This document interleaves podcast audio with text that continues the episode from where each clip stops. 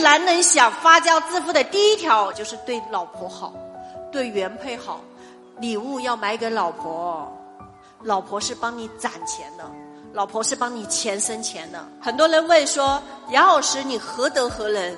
你为什么能够吸引到周文强老师，并且周文强老师有时候还经常很听老婆的话？我在这里要给周文强老师做一下漂白，他从来不是因为听老婆的话。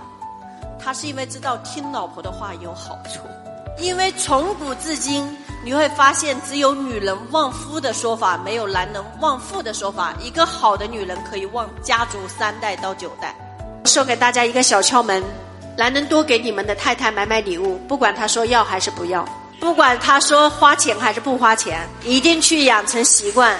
因为在女人的情感需求里面，浪漫仪式感真的是很重要的。去养成这种小的习惯，你会发现自家的女人哄一哄，真的很好哄。老师，我不是很浪漫，怎么办呢？其实周老师也不是很浪漫，但是周老师有谋略呀，他也知道经常送老婆小礼物这种事情，或者大礼物这种事情，一定是作为一个好先生的常态，这叫标配。